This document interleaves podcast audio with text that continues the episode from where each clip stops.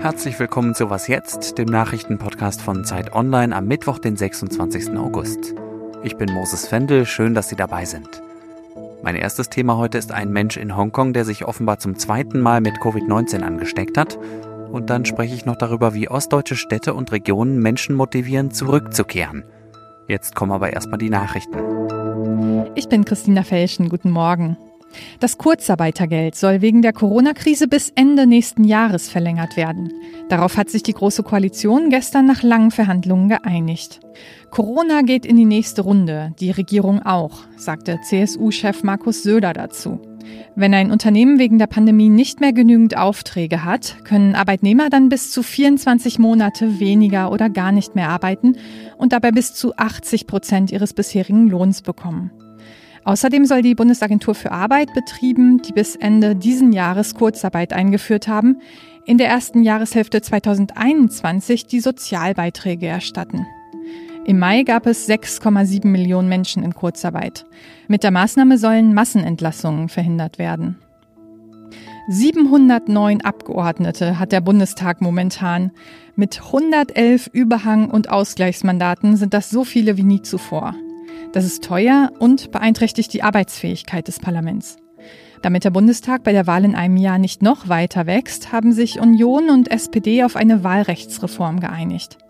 Bei der Wahl nächstes Jahr sollen Überhangmandate mit ihren Listenmandaten verrechnet werden. Die richtige Reform greift dann aber erst 2025. Dann soll die Zahl der Wahlkreise verringert werden. Jetzt muss die Koalition noch die Opposition einbinden, denn Wahlrechtsfragen werden üblicherweise mit großer Mehrheit beschlossen. Redaktionsschluss für diesen Podcast ist 5 Uhr.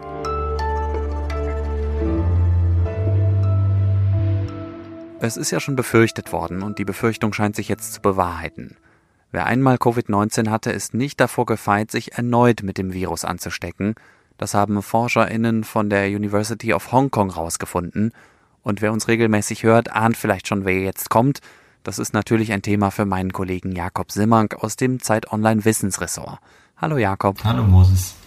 Was weißt du über den aktuellen Fall aus Hongkong? Ich wüsste gerne mehr tatsächlich, weil möglicherweise in der Zeit zwischen der wir aufzeichnen und dem Erscheinen des Podcasts quasi die Publikation dazu erscheinen wird. Bisher gibt es eine Pressemitteilung und ein, zwei Grafiken und Slides, die kursieren. Und auf den Slides und in der Pressemitteilung wird sozusagen kolportiert, dass ein Anfang 30-Jähriger, der sich vor so rund viereinhalb Monaten das erste Mal angesteckt hat mit dem neuen Coronavirus, sich jetzt bei einer Europareise nochmal angesteckt hat. Und nachgewiesen haben die Forscher das, indem sie quasi die Genome der beiden Viren verglichen haben. Und da gab es so viele Unterschiede, dass man gedacht hat, okay, das Virus hat jetzt nicht, ist jetzt nicht im Körper gewesen die ganze Zeit, sondern das muss sich jetzt tatsächlich um eine neue Infektion handeln. Und wie zuverlässig sind diese Erkenntnisse? Also ich würde denken, dass sie zuverlässig sind. Aber wie gesagt, man müsste jetzt die Publikation nochmal abwarten, aber ich denke, das wird sich bewahrheiten. Es ist auch nichts, was ganz furchtbar überraschend ist. Das ist was, wovon Virologen und Immunologen ausgehen. Wir haben ja ein bisschen Erfahrung mit den anderen saisonalen Coronaviren und da hält die Immunität auch nur einen begrenzten Zeitraum. Man muss aber auch dazu sagen, und das finde ich ganz interessant, weil das jetzt so sehr negativ alles klingt, der Mensch, der sich da infiziert hat, hat laut dieser Pressemitteilung und den Aussagen der Forscher von der Hong Kong University keine Symptome gehabt. Das heißt, da ist zwar eine zweite Infektion gewesen, aber dieser Mann ist eigentlich klinisch nicht erkrankt. Was bedeutet das denn jetzt für unseren alltäglichen Umgang miteinander und mit dem Virus? Die Idee einer Herdenimmunität ist damit wahrscheinlich vom Tisch, wenn ich das richtig verstanden habe, oder? Das ist eine gute Frage, die ich dir nicht ganz genau beantworten kann. Also, was man sicherlich sagen kann, ist, dass sich dadurch nicht viel ändert in unserem Alltag mit dem Virus. Also, es geht weiter darum, Abstand zu halten, weiter darum, sich an Regeln zu halten und gewisse Risikosituationen möglichst zu vermeiden. Was das Thema Herdenimmunität angeht, ist das ist eine interessante Frage, weil man letztlich anhand dieses einen Falls überhaupt nicht beantworten kann, ob jemand, der sich neu infiziert, möglicherweise viel weniger ansteckend ist. Darauf gibt es auch Hinweise, das wissen wir aber letztlich auch nicht ganz genau. Und dann reden wir natürlich immer von sozusagen natürlicher Herdenimmunität, also der Idee, dass sich ganz viele Menschen anstecken und dann immun werden. Und dann gibt es natürlich auch noch eine impfinduzierte Herdenimmunität im Optimalfall, also letztlich quasi das, was wir ja anstreben, irgendwann einen sicheren und effektiven Impfstoff zu haben und dass der sozusagen eine Art von Herdimmunität letztlich in die Bevölkerung bringt. Und das ist sozusagen durch diese eine Studie jetzt nicht vom Tisch. Und wir reden ja auch davon, dass 24 Millionen Menschen sich weltweit infiziert haben. Wir sind sechs, sieben Monate in der Pandemie und wir haben jetzt einen einzigen Fall einer Reinfektion. Das muss man einfach gegeneinander halten. Also wir, ich würde das jetzt nicht überinterpretieren. Danke, Jakob. Sehr gerne.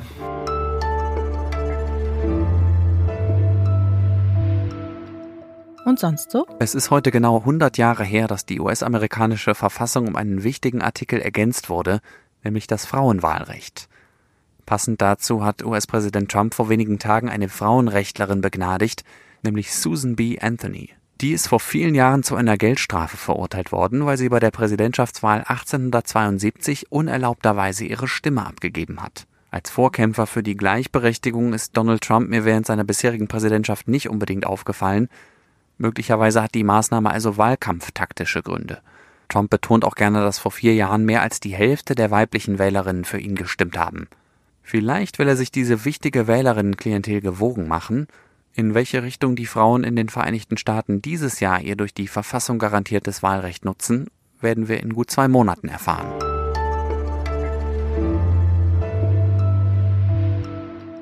Ich habe ein paar Jahre lang in Frankfurt an der Oder studiert und dort auch eine Zeit lang als Reporter gearbeitet.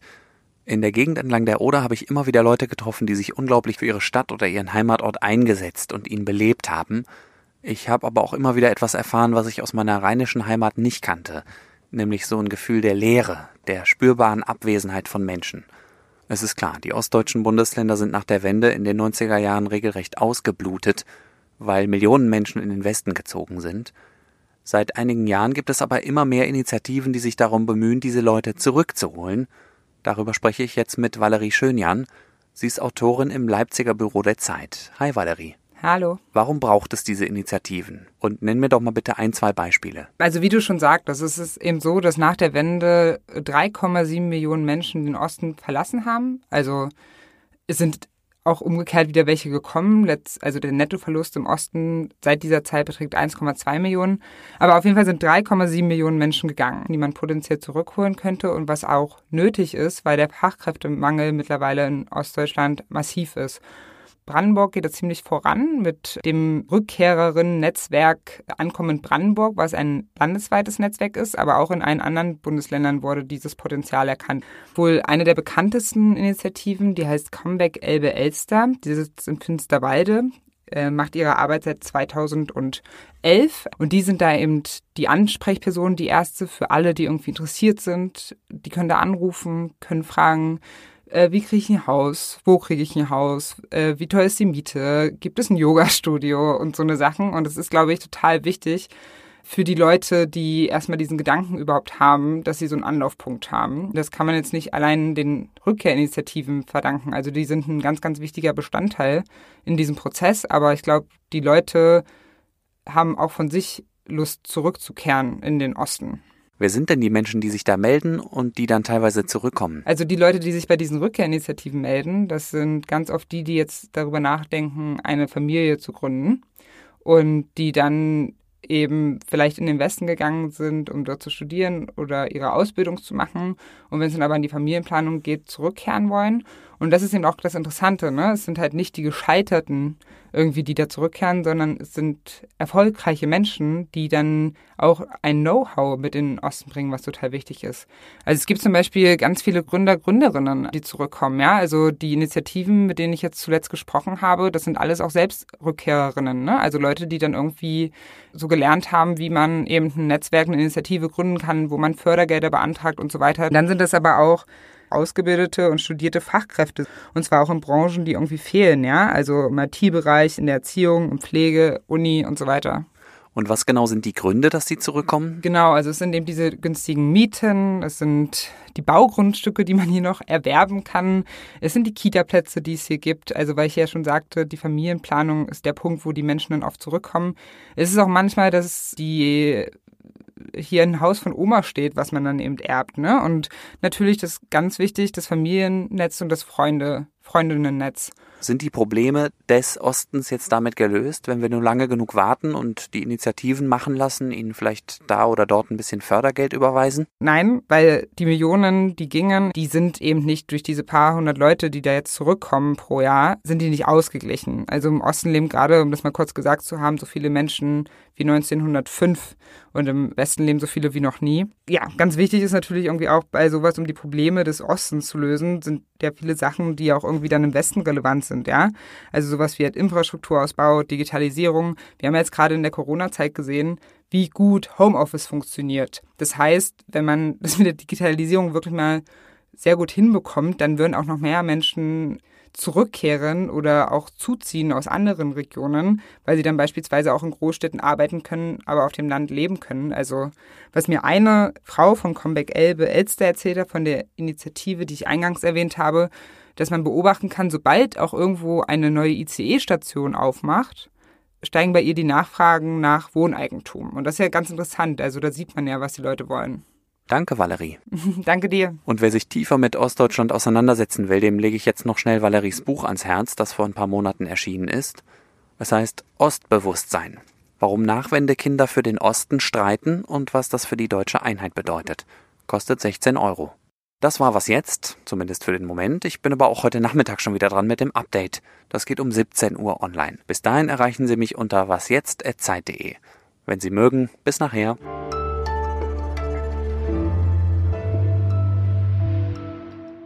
Valerie, ich träume ja immer mal wieder von einer Rückkehr nach Köln. Bist du selber auch schon mal irgendwohin zurückgekehrt? Äh, ja, ich bin nach Berlin tatsächlich zurückgekehrt. Ich habe in München studiert für anderthalb Jahre sehr schöne Stadt, aber ich bin dann trotzdem sehr gern wieder nach Berlin zurückgekommen. Aber nach Ostberlin, oder? Äh, nein, tatsächlich wohne ich in Westberlin. Eigentlich passt das gar nicht in die Geschichte.